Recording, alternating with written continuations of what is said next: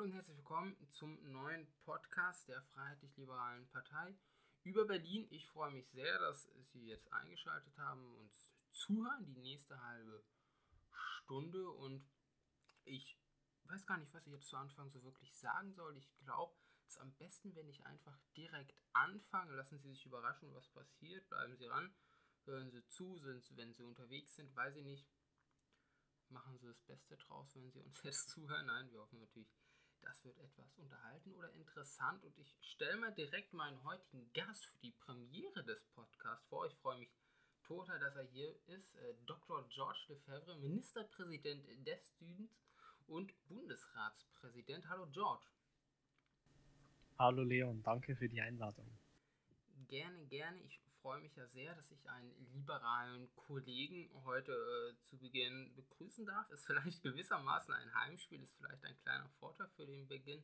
Aber ich denke, es wird trotzdem sehr interessant. Wir haben ja auch so schon oft miteinander geredet und immer wieder gemerkt, dass wir auch unterschiedliche Ansichten haben, was ja eigentlich auch immer sehr interessant war.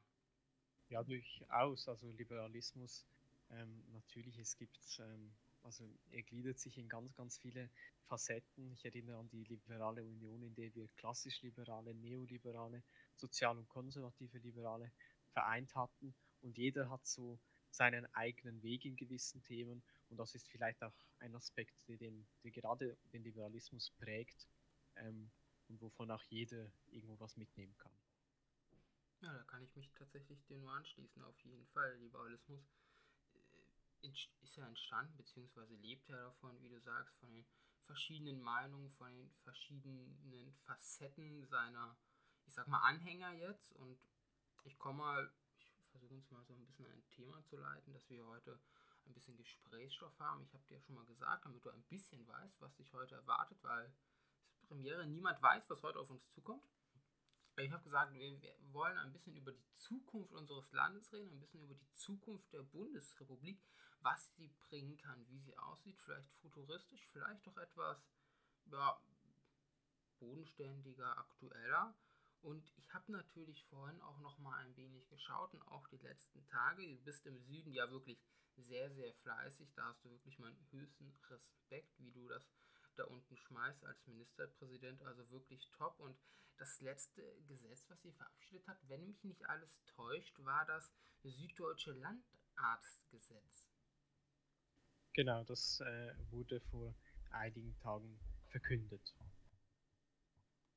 Ja, ich habe mal reingeguckt und ich muss gestehen, im ersten Moment war ich etwas, ähm, ich, hab's, ich muss gestehen, ich habe es am Anfang nur überflogen und ich war etwas ähm, irritiert erst, denn ich dachte tatsächlich erst, dass du freiheitstechnisch, also dass das Ganze eine grundlegende Verpflichtung wird, dass wenn man ein Medizinstudium bei euch im Süden absolviert, danach dann gezwungenermaßen Arzt ist bei euch, also Hausarzt auf dem Land oder in anderen Regionen, wo eine äh, Bedrohung herrscht, also eine Unterversorgung äh, bestehen könnte demnächst oder auch schon besteht. Ich bin etwas beruhigt. Ich habe dann ein zweites Mal rübergelesen und habe gemerkt, das Ganze ist sozusagen ein Vertrag zwischen Staat und Bürger. Und ich finde das grundsätzlich sehr interessant, weil nicht nur ihr im Süden habt ja dieses Problem mit dem Ärztemangel auf dem Land, aber ich glaube vor allem dadurch, dass ihr sehr viele Dörfer habt, sehr viele kleine Gemeinden, Gemeinden macht sich das, glaube ich, bei euch sehr auffällig. Wenn ich da zum Beispiel an den Osten denke, der hat ja tatsächlich auch noch sehr viele kleine Gemeinden, Dörfer, Straßendörfer nenne ich sie immer. Man fährt auf der Landstraße, man biegt rechts ab, weil es, na, wie gesagt, biegt rechts ab, dann mache ich das jetzt mal und fährt durch eine mit Kopfstein gepflasterte Straße und hat nur rechts und links Häuser und im nächsten Moment ist man schon wieder raus und weit und breit wirklich nichts, teilweise noch nicht mal ein Supermarkt. Und ich stelle mir da tatsächlich auch mal ein bisschen die Frage, wie lebt es sich denn da überhaupt? Also ich bin in der Stadt ja aufgewachsen und ich lebe bis heute in der Stadt. Und für mich wäre das unvorstellbar, auf dem Land zu leben, abgeschnitten von jeglicher Versorgung oder ähnliches vor Ort. Also wirklich darauf angewiesen zu sein, mit meinem Auto oder meinem Mofa vielleicht dann in jungen Jahren ins Nachbardorf zu fahren, um überhaupt eine Zeitung zu bekommen. Das finde ich immer sehr interessant. Und ihr im Süden habt ihr tatsächlich, wenn ich immer, wenn man mal so bei, man, wenn man mal bei euch ist, man merkt, ihr habt sehr viele davon. Ja, also ich ähm, bin kein Stadtkind, das äh, muss ich so sagen. Ich lebe auch in einer Ortschaft, in einer Gemeinde. Aber natürlich sind wir, gerade wenn man näher zu den Alpen kommt, dann ist man durchaus geprägt vom Tourismus und das gestaltet sich dann doch wieder ein wenig anders. Dann ist man vielleicht nicht so ganz abgeschottet wie anderswo, sondern die Hoteliers und die Läden, die setzen natürlich schon darauf, dass sie viel Angebot schaffen. Ein Krankenhaus habe ich nicht vor der Haustür, also ich müsste da erstmal eine halbe Stunde fahren, bis ich da irgendwo ankomme. Aber grundsätzlich, wenn das ist, ähm, sind die Hausärzte im Notfall immer gut gerüstet, ähm, erste Vorsorge zu leisten, bis dann ein Krankenwagen oder eine ärztliche Nothilfe dann da ist. Ja, das ist wichtig und ähm, da kommen wir vielleicht auch schon so ein bisschen zu dem Punkt Zukunft. Was bringt die Zukunft? Es gibt ja verschiedenste äh, über Hypothesen, ähm, nee, nicht Hypothesen, verschiedenste Vermutungen, Entschuldigung, verschiedenste Ideen, äh, ja, wie ich gesagt habe, Vermutungen, das trifft es, glaube ich, einfach am einfachsten von Wissenschaftlern, sage ich mal, also mit Personen, die sich mit diesem Gebiet Städtewachstum, äh, mit der urbanen Region beschäftigen und sie gehen ja stark davon aus, dass das Landleben immer mehr ausstirbt. Und ich habe jetzt letztens mein ähm, politischer Fachbereich liegt ja tatsächlich schon so ein bisschen bei Verkehr und Infrastruktur und letztens auch mit einem Kollegen tatsächlich besprochen. Und er hat erst dabei eine Studie ähm, zu schreiben, wo dann aufgezeigt wird, dass die verkehrlich, dass das verkehrliche Problem, was wir auf dem Land ja tatsächlich erleben, sei es der Bus, sei es die Bahn ähm, oder auch Jugendliche halt, die ähm, mit dem Fahrrad 10 Kilometer fahren müssen oder so, um im nächsten Dorf zu sein und dann theoretisch nochmal 20 Kilometer, um der ersten Kleinstadt zu sein, das ist tatsächlich ein Problem. Und dass das ganze Prinzip aktuell nur funktionieren würde, wenn wir wirklich sagen, wir lassen Dörfer kontrolliert in Deutschland aussterben. Ich finde diesen Gedanken tatsächlich ein wenig beängstigend, wenn man überlegt, dass wir in, ich sag mal, 60, 70, 80 Jahren, es wird immer noch welche geben, die sagen, ich möchte hier wohnen bleiben, aber wenn wir so in 60, 70, 80 Jahren wirklich keine Dörfer mehr haben und alle in der Stadt leben, vor allem, weil wir damit in der Stadt ja eine noch viel höhere Dichte erleben würden als jetzt. Nee, also ähm, der Gedanke, den du da gerade geäußert hast, der, der beängstigt mich auch schon ein wenig. Also ich denke, dass Dörfer gerade eine Chance sein können, wenn man die Infrastruktur entsprechend ausbaut, dass Leute, die vielleicht in der Stadt arbeiten, dann doch auf ein Dorf ziehen können, wo sie wirklich abschalten können. Denn in der Stadt ist das immer so eine Sache, auch eben mit dem Verkehr und mit dem Nachttourismus, wenn man so möchte. Und dass man da wirklich sagen kann, die Infrastruktur ist so gut ausgebaut, ich kann wirklich gut vom Dorf in die Stadt pendeln und am Abend wieder nach Hause gehen.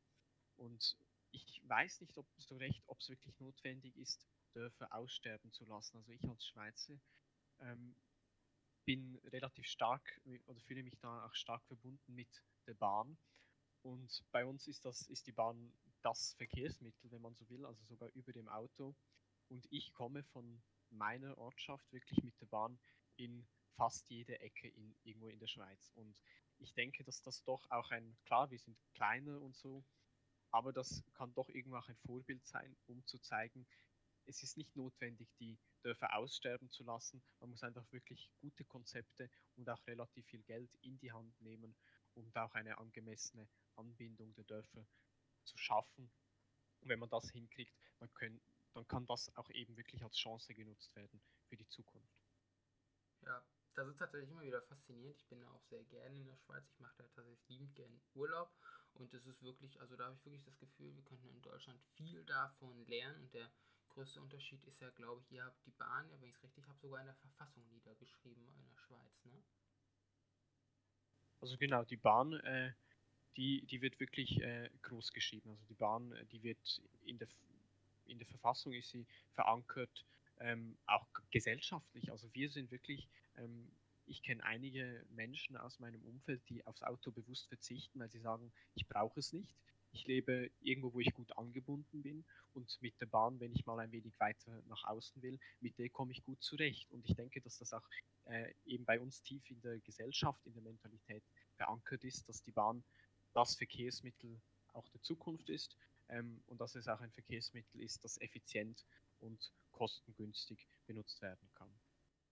Ja, bei uns scheitert das, glaube ich, tatsächlich ein bisschen an der Mentalität. Wir haben ja immer sehr viele Bürgerinitiativen, die sich gegen Ausbau äh, wehren, also wirklich äh, zutiefst ähm, dagegen sind, aber wohl trotzdem für die Bahn sind. Äh, mich als Verkehrspolitiker würde es natürlich freuen, wenn wir die Bahn in Deutschland zu einem höheren gesellschaftlichen Standpunkt bringen könnten. Klar ist dafür, wir müssen Reformen schaffen, das wurde in der Politik, das haben wir, glaube ich, auch schon oft diskutiert, auch wir beide schon mit anderen. Das ist immer wieder ein Thema, wo die Gemüter bei, ich sag mal, Probahnern und Kontrabahnern immer doch etwas hochkommen dann. Äh, Gibt es ganz lustige Geschichten, die wir jetzt vielleicht nicht kundtun. Aber ich bin ja tatsächlich ein kleiner Fan davon, also von Aufbauspielen. Schieben wir es mal so um, unterschwellig den indirekten Themenwechsel ein zu einer ganz besonderen Frage. Denn worauf ich eigentlich hinaus will, ist, ich habe mir, als wir unser Grundsatzprogramm geschrieben haben, zum Beispiel unser neues in der FLP, immer wieder die Frage gestellt, was hätte ich eigentlich gemacht, wenn ich Deutschland auf der grünen Wiese hätte neu bauen können? Wie hätte ich das gemacht? Was hätte ich anders gemacht? Und das ist jetzt tatsächlich mal meine Frage an dich, ähm, wenn es zu groß ist, gerne auch tatsächlich mit Süddeutschland mal machen. Was hättest du anders gemacht, wenn du die grüne Wiese vor dir liegen hättest und komplett selbst gestalten könntest, sage ich mal? Was, was hättest du anders gemacht oder was würdest du machen? Was eine Frage. Eieiei. Ähm, gut, was soll ich dir darauf antworten? Die grüne Wiese. Also ich ähm, bin natürlich auch irgendwo naturbewusst und ein Freund unserer grünen Landschaft im Süden vor allem. Und dementsprechend würde ich natürlich darauf achten, dass ähm, die möglichst gut erhalten bleibt. Nichtsdestotrotz äh, muss auch wirklich Infrastruktur da sein. Und was hätte ich gemacht? Gerade weil wir von Bahn gesprochen haben, ich hätte vermutlich sehr viel auf die Schiene gesetzt. Das mache ich bei Planspielen, die du angesprochen hast, auch sehr gerne. Ähm ja, was hätte ich noch so gemacht? Sicher bei uns ist ja München die Stadt äh, neben Stuttgart. Ähm, das wären so ein wenig die zwei Pole, auf die ich gesetzt hätte, wo ich vielleicht auch meinen Ausbau hinlenken würde. Aber ich, ich kann dir so konkret ähm, nur schwierig darauf antworten, weil ich selber keinen oder nicht den Plan habe, was, was ich mit der großen Fläche da auf einmal alles anstellen könnte. Das merke ich auch immer wieder, wenn man sich fragt, was hätte ich anders gemacht und hat Ideen und merkt dann recht schnell, verdammt, da ist ja noch viel mehr, worum ich mich auch kümmern müsste. Also was wäre dann mit dem Bereich? Und ich, wenn ich mir das angucke, dann frage ich mich auch immer indirekt, wenn wir auf andere Nationen gucken, die das teilweise ja tatsächlich in echt machen. Also die sitzen nicht am Computer und planen sich da mal aus Just, Lust und Tollerei eine Stadt und haben Spaß daran, sondern wenn ich mal in die Vereinigten äh, arabischen, äh, wenn ich mal in die Vereinigten Emirate gucke, die bauen ja wirklich mitten im Nichts eine komplett neue Stadt mit Infrastruktur, mhm. mit allem Möglichen. Das ist wirklich bewundernswert. Und das Schönste, was ich an diesem Land finde, ist, die Straßen, die sie bauen, sie halten auch bei 50 Grad im Schatten, ohne dass sie danach saniert werden müssen. Warum wir das bei uns haben, weiß ich bis heute nicht. Eigentlich furchtbar. Wir haben jedes Jahr im Sommer inzwischen das Problem, dass wir die Autobahn flicken müssen, dass die Autobahn absackt, was weiß ich. Also das ist mir bis heute ein Rätsel. Und wenn ich die Arabischen Emirate sehe, dann sehe ich auch die USA. Und wenn ich die USA sehe, muss ich China sehen. Da kommen wir jetzt mal so ein bisschen zur Wirtschaft. Ich frage mich, wo stehen wir mit Deutschland überhaupt in der Welt? Zwischen ich nenne es mal so, zwischen Silicon Valley und dem Billigmarkt in Nahost. Oder man könnte auch sagen, zwischen Silicon Valley und Alibaba. Wo, wo stehen wir da? Was, was ist unsere Zukunftsstrategie in Deutschland? Das fehlt mir. Ich, ich, ich verspüre keinen. Ich weiß nicht, ob du das anders, nehmen, anders wahrnimmst, aber ich habe das Gefühl, wir bleiben aktuell beim Status quo und sagen so ein bisschen, ja, wir möchten hier ein bisschen was machen und da ein bisschen, damit es allen ein wenig besser geht, aber schauen nicht nach rechts und links, was machen eigentlich unsere Nachbarn und kann es sein, dass wir in den nächsten zehn Jahren auf einmal dastehen und eines der unbedeutsamsten Länder der Welt sind? Dem kann ich dir insofern zustimmen. Ähm, nämlich denke ich, dass Deutschland noch weit von diesem Silicon Valley, was wir in den USA zum Beispiel sehen, weit entfernt ist. Also Innovation, Startup-Förderung, zumindest das, was ich sehe und die Auffassung, die ich habe, ähm, wenn ich nach D gehe, dann muss ich sagen, dann sehe ich davon nicht viel. Ähm, und das betrübt mich auch ein wenig, denn wenn wir diesen Anschluss jetzt verpassen, ich meine, man, schauen wir auf die Digitalisierung, da hat Deutschland sehr viel verpasst und das rächt sich jetzt. Das rächt sich jetzt sehr, sehr stark, wenn wir nach, ähm, wenn wir in andere Länder schauen, auch in die Schweiz, wo die Digitalisierung relativ gut ausgebaut ist. Oder noch besseres Beispiel Estland, wo die Verwaltungen bereits vollständig auf digitale Ebene stattfinden. Da muss ich sagen, dann verpassen wir hier sehr viel. Das müssen wir jetzt nachholen. Und das bremst uns jetzt auch, was das Erarbeiten von Lösungen für neue Fragen unserer Zeit anbelangt. Das bremst uns jetzt dahingehend. Und da muss man jetzt schauen, wie man mit diesem Problem umgeht. Ja. Es wird viel, viel immer auf, auf später verschoben oder man sagt, ja, man kümmert sich drum und es passiert immer noch nichts. Ähm, und das ist ein, ein großes Problem, was Deutschland aus meiner Sicht auch hat. Ja. Was die Wirtschaft anbelangt, ähm, Finanzpolitik, Steuerlast ist meines Wissens nach sehr, sehr hoch in Deutschland. Ähm, und auch das ist ein, eine Wirtschaftsbremse. Schauen wir wieder in die Schweiz, wo die Steuerlast relativ niedrig ist, wo wir viele Konzerne haben, die sich bei uns ansiedeln, auch aus Deutschland. Und auch das ist irgendwo, auch da muss man sich die Frage stellen, wie setzt man oder wie stellt man die Weichen, damit wir in Zukunft äh, auch wettbewerbsfähig bleiben. Du hast für mich jetzt tatsächlich zwei sehr große und wichtige Punkte angesprochen. Einmal Estland und das ist das, wenn ich auf der Straße bin, wo ich auch immer wieder von Bürgern äh, konfrontiert werde, ähm, wenn es um die Digitalisierung geht. Es gibt immer noch viele, beziehungsweise es gibt eigentlich so, es gibt zwei Arten der Gesellschaft inzwischen. Es gibt die einen, die sagen, ich möchte meine Daten nicht einfach so ständig im Internet preisgeben. Und es gibt die anderen, die sagen, inzwischen ist es mir auch egal. Ähm, Datengiganten wie Facebook, Google, Apple, die haben inzwischen eh so viele Daten über mich gesammelt. Ist mir jetzt auch egal, aber als Liberaler muss ich mich dann auch immer fragen, die Leute, die sagen, ich möchte meine Daten nicht in die Hände von anderen geben, sie haben ja auch einen Grund dahinter. Also sie haben Angst um ihre Privatsphäre. Und wie schaffen wir es, diese Privatsphäre mit der Digitalisierung so zu vereinbaren? Ich finde, sie ist gegeben, theoretisch, wenn wir uns da um die Datenspeicherung bemühen, dass sie eben nicht willkürlich äh, vonstatten geht, sondern dass es da nämlich klare Regelungen gibt, das ist wichtig. Und trotzdem vernehme ich bei diesen Personen immer noch das Problem oder das Gefühl, und das ist das Besondere, gar nicht unbedingt bei Älteren, sondern auch bei Jüngeren oder Mittelalten, also komplett gemischt, kein Alter, die sagen, nein, möchte ich nicht. Und ich weiß nicht, ob das die deutsche Mentalität ist, die uns da stoppt, oder einfach eine gewisse Abneigung gegenüber solchen Datengiganten wie Facebook oder Google? Hm, also ähm, ich finde, vielleicht gehört es auch zur Mentalität, dass man äh, wirklich auch individuell über seine Daten und seine Persönlichkeit entscheiden kann. Aber das ist auch ähm, aus meiner Sicht völlig berechtigt. Also es kann nicht sein, dass unsere Daten hinter unserem Rücken irgendwie verkauft werden oder weitergegeben werden, wo wir das so nie gewollt haben. Und hier müssen wir auch eben solchen Konzernen die Ansage machen, dass wir sowas nicht zulassen und dass wir hier auch klare Richtlinien setzen, wie mit Daten unserer Staatsbürger oder generell Bürgerinnen und Bürger, die in unserem Land leben, wie mit diesen umgegangen werden darf. Ich denke, die Digitalisierung, das ist insgesamt ein Ding, die unser Land, die die ganze Welt prägt, die Globalisierung. Und Sorgen sind wichtig, man muss diese Sorgen ernst nehmen, man muss auf diese Sorgen eingehen und Lösungen finden.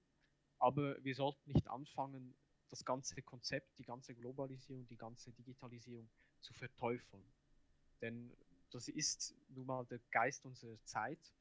Und ich meine, alle Länder besinnen sich jetzt darauf, sie machen etwas aus dieser Chance, die sich, sich da ergibt.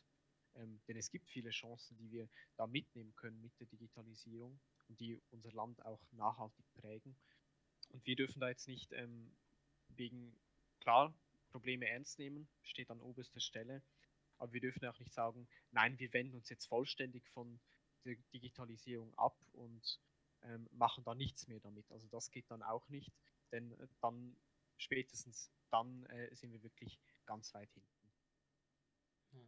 Du hast Estland vorhin angesprochen und wenn wir uns jetzt diese Kombination mal angucken, also zwischen Privatsphäre oder eben keine Privatsphäre mehr mit Digitalisierung, muss ich auch immer an Schweden denken. Schweden ist ja wirklich ein gläserner Bürger, das heißt, wenn ich mir heute bei Amazon eine Hose bestelle, dann habe ich die nächsten zwei Wochen bei mir im Briefkasten auch wirklich nur noch Werbung äh, für Hosen von irgendwelchen Modeketten. Also vielleicht auch da wirklich der, die Abschreckung, wie du sagst, ähm, gegenüber vielleicht der Werbelast oder allgemein eben diesen mit den Daten weiterverkaufen mit meinen privaten Informationen. Und wenn ich jetzt gerade schon Schweden anspreche, damit wir das jetzt nicht vergessen, du hast vorhin Wirtschaft und Steuerlast erwähnt. Schweden ist ja eines der mit der sozialsten Länder in Europa, sowohl demokratisch als auch sozialpolitisch. Ich glaube, ähm, wenn wir uns die Familienpolitik in Skandinavien angucken, ist da eigentlich nur noch Dänemark noch stärker, aber vor allem Schweden und wenn wir nach Schweden gucken, du hast sie vorhin angesprochen, die Steuerlast, wenn mich nicht alles täuscht, liegt sie dabei um die 20 oder 25 Prozent.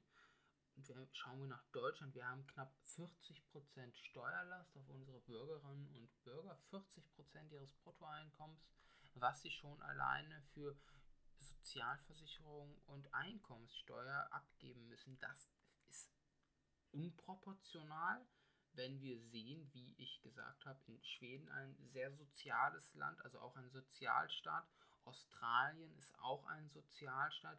Sie, diese Länder schaffen es auch alle mit deutlich weniger Steuereinnahmen. Und ich weiß von euch in der Schweiz, also die Schweiz hat auch einen deutlich geringeren Steuersatz. Und wenn man in der Schweiz ist, hat man auch das Gefühl, die Leute nehmen das wahr und sie nutzen das. Und es ist, tut der Wirtschaft eigentlich viel mehr zugute als andersrum, weil die Personen haben eben mehr Geld, sie haben mehr Freiheiten, was gebe ich jetzt für was aus, wie entscheide ich das, mache ich heute dies, mache ich heute das und geben dem Staat damit ja auch irgendwie gewissermaßen sein Geld wieder zurück, wenn wir dann wieder auf die Mehrwertsteuer etc.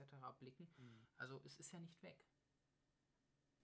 Also zum, zu Schweden noch kurz etwas. Also ich meine dort lohnt es sich sogar, Familien zu gründen, weil Familien insgesamt weniger Steuerlast zahlen, deutlich weniger als Privatpersonen. Das ist eigentlich ein ganz interessanter Gedanke, ähm, auch wenn man jetzt ähm, im Hinblick, ähm, wenn man sich jetzt auf die Familienförderungspolitik im Allgemeinen bezieht. Zur Schweiz, ja, bei uns ist die Steuerlast deutlich geringer. Und ich glaube, dass man die in Deutschland auch deutlich senken könnte, ohne jetzt den Sozialstaat massiv einzuschränken. Ich denke, Deutschland hat äh, vor allem in der Verwaltung ein massives Problem, dass man da Leistungen hat, da Leistungen hat und da Leistungen hat. Ähm, und bis man alles zusammen hat und äh, was weiß ich, äh, da entstehen massive Kosten. Und hier könnte man mit einem Amt, mit einer Sozialleistung, wo irgendwie alles mit drin ist, mit dem könnte man massiv an Verwaltungskosten kürzen. Das käme dem Haushalt, denke ich, sehr zugute. Und generell sollte man doch irgendwie darauf achten, dass man einen Ausgleich zwischen Steuern und Sozialleistungen irgendwie einbringt. Was meine ich damit? Ich meine damit, dass, ich meine, wenn wir die Steuern senken, dann bleibt dem Bürger schlussendlich mehr Geld in der Tasche übrig, das er auch wirklich verwenden kann. Und ich denke, dass auch das ein Punkt ist, den wir öfters in Fragen der Sozialpolitik mit einbeziehen sollten, wo wir dann auch wirklich gut abwägen können, braucht es das jetzt wirklich oder reicht es nicht, wenn wir einfach dem Bürger mehr Geld in, in der Geldbörse ja. In der Schweiz äh, haben wir, und das ist mein Konzept, das ich auch im Süden ein wenig verfolge, eine Steuerhoheit bis zu den Gemeinden. Also die Gemeinden dürfen selber Steuern erheben teilweise. Und das ist ganz interessant, ähm, dass wir es geschafft haben, regional wirklich doch einige Unterschiede im, von der Steuerlast her ähm, einzubringen, was den Wettbewerb natürlich äh, zwischen den Kantonen fördert. Und das, das merkt man auch, dass, dass die Unternehmen davon wirklich äh, regen Gebrauch machen. Aber dass es dennoch nicht so ist, ähm, dass man in einem Kanton, wo die Steuerlast hoch ist, dass man dort wirklich ganz schlecht lebt und im anderen, wo die Steuerlast niedrig ist, ganz toll. So ist es dann auch nicht. Ähm, und das ist eigentlich ganz interessant, dass wir wirklich einen Wettbewerb haben, einen starken und gesunden Wettbewerb zwischen den Kantonen haben, aber mit Hilfe eines guten Bund-Länder-Finanzausgleichs es dennoch schaffen, die regionalen Unterschiede in einem Rahmen, in einem möglichen verträglichen Rahmen zu halten.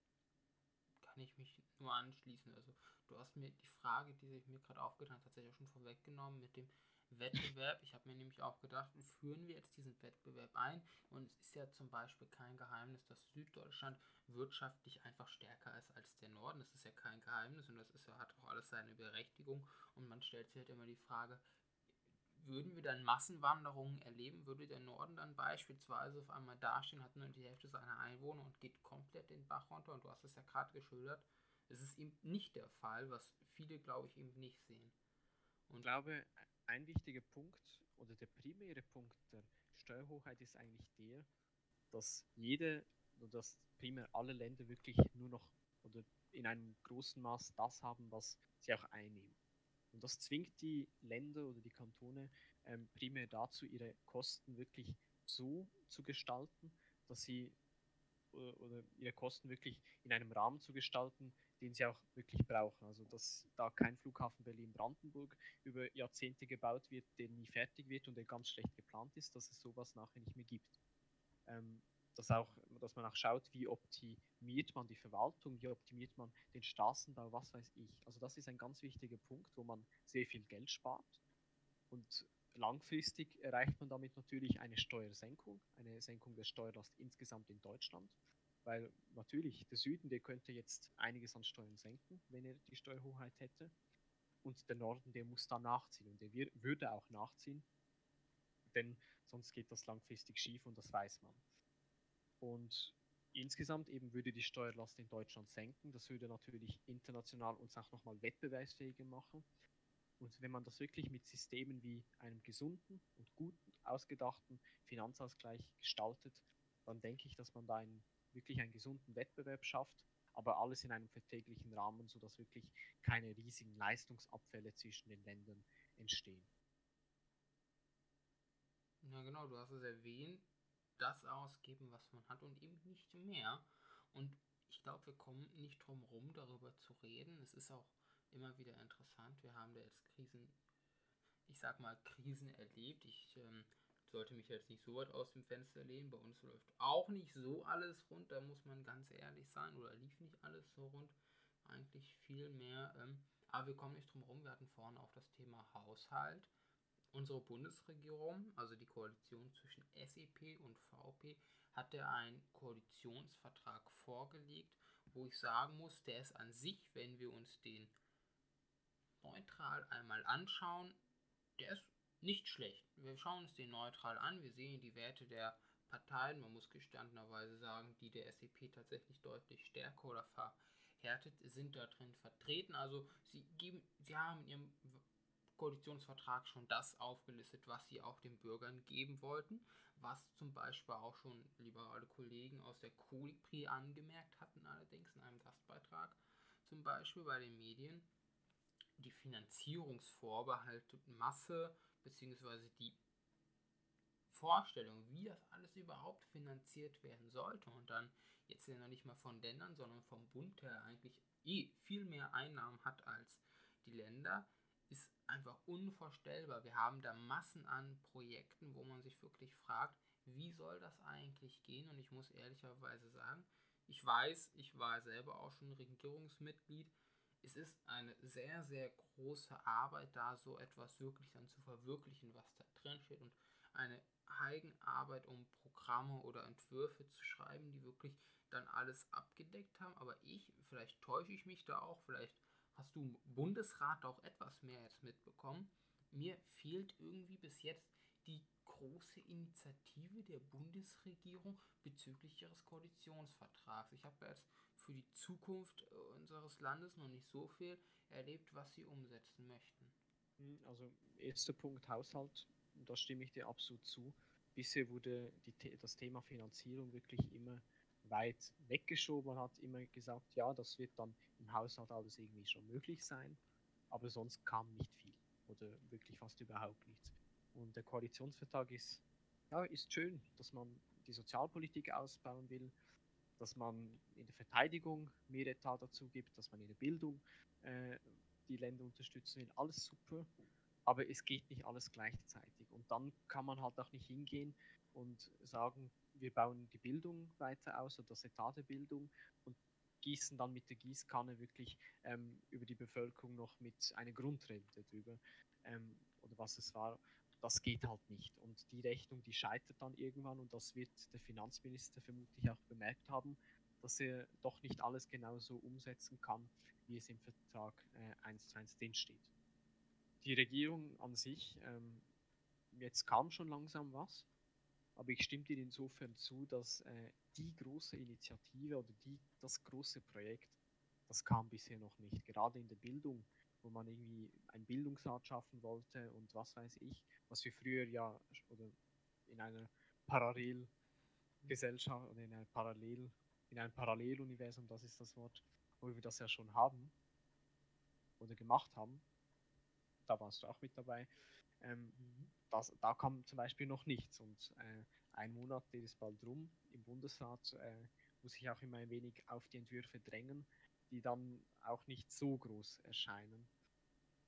Also die großen Reformen, die, die man da vielleicht auch angekündigt hat, von denen sehe ich jetzt noch wenig. Kann vielleicht äh, die Brücke zum Süden schlagen. Mit äh, dem Innovationspaket haben wir gerade was die Innovations- und Wirtschaftspolitik betrifft, doch auch etwas vorgelegt, das sich sehen lassen kann aus meiner Sicht. Ähm, und wenn ich das jetzt vergleiche mit dem Bund, dann fehlt mir da doch die Konzepte. Würde mich jetzt so zum Ende, wir sind nämlich schon fast fertig. Ich finde es immer verblüffend, wenn man sich unterhält, ein interessantes Thema. Die Zeit vergeht doch immer sehr schnell. Ihr denkt man gar nicht, ich möchte nicht, ich, ich könnte drum rumkommen, aber ich möchte es jetzt eigentlich gar nicht. Ähm, mein geschätzter Kollege und ja auch Parteifreund äh, Darius, also Herr Dr. Professor, nee, Herr Professor Dr. Metarius Grundmann, hat ja mal recht viel Wert auf seinen Titel gelegt an offiziellen Anlässen, hat ja leider wirklich zutiefst bedauerlich ist er ja, hat er sich zurückgezogen und damit auch das Amt des Bundestagspräsidenten niedergelegt und ich möchte, ich habe das ja auch schon mal im offenen Brief äh, erwähnt, nicht darüber mutmaßen, warum oder weshalb jetzt genau. Es gibt Gründe, die wurden genannt und mit denen müssen wir uns jetzt zufrieden geben. Ob wir das ähm, gut finden oder nicht, das äh, können wir zwar beurteilen, aber ändern können wir das auch nicht. Und ich frage mich jetzt auch mal so zum Abschluss vielleicht so ein bisschen, erstmal vielleicht du, habe ich ein bisschen mehr Bedenkzeit. Wen könntest du dir im Bundestag, auch wenn du die Liste unserer Mitglieder vielleicht gar nicht so vor Augen hast, überhaupt noch als Bundestagspräsidenten vorstellen inzwischen? Nachdem ja, wir jetzt schon. Yannick Pafelfuß. Tatsächlich ein Name, der immer wieder auftaucht, faszinierend. Und er hat ja gesagt, er würde es nicht machen, nochmal machen wollen. Kann ich nachvollziehen. Also, ähm, Yannick, also er hat das schon mal gemacht und er hat das ausgezeichnet gemacht. Das kann man nicht anders sagen. Also wirklich Parlamentsfernsehen, sehr pünktlich, äh, pünktliche Tagesordnungen, pünktliche Sitzungsankündigungen, was weiß ich. Also das war wie am Schnürchen lief das ab. Ähm, war eine schöne Zeit. Ich erinnere mich sehr gerne an den Bundestag, dem ich damals auch noch angehören durfte. Und ich kann es verstehen, dass er das nicht mehr macht. Das ist ein Riesenaufwand und sobald man einen Fehler macht ähm, oder etwas, was nicht allen gefällt, dann steht man ziemlich schnell sehr scharf in der Kritik. Und das, das äh, zerrt an einem, das kann ich nachvollziehen. Und eben, das ist viel Arbeitsaufwand und er ist ja schon Bundesjustizminister und Parteivorsitzender und das würde ich mir ehrlich gesagt auch nicht antun.